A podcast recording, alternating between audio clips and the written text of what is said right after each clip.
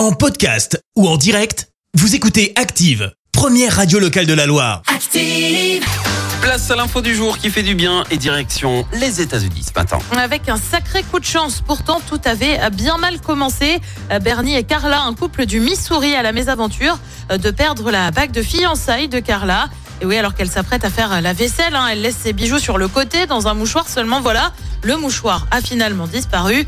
Bernie l'avait en fait jeté dans la poubelle. Alors tu vas me dire très Ah. bien, mais ils peuvent le récupérer. Bah oui. Oui, sauf que les éboueurs sont passés entre temps. Aïe. Ni une ni deux, le couple se rend à la décharge et commence à fouiller à 10 tonnes de détritus. Non. Le coup de chance se produit au bout d'une demi-heure à peine. Le couple retrouve la bague intacte au milieu de tous les détritus. Une bague certes importante pour Carla qui voudrait la transmettre à sa fille pour son mariage, mais aussi en raison de sa valeur financière, comptait 400 000 dollars la bague. 400 000, j'ai bien entendu, Tout à fait, 400 tu 000 as bien dollars. entendu. Il manque La un bague. zéro, il n'y en a pas un en trop.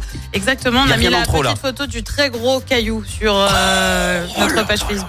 Merci, vous avez écouté Active Radio, la première radio locale de la Loire. Active.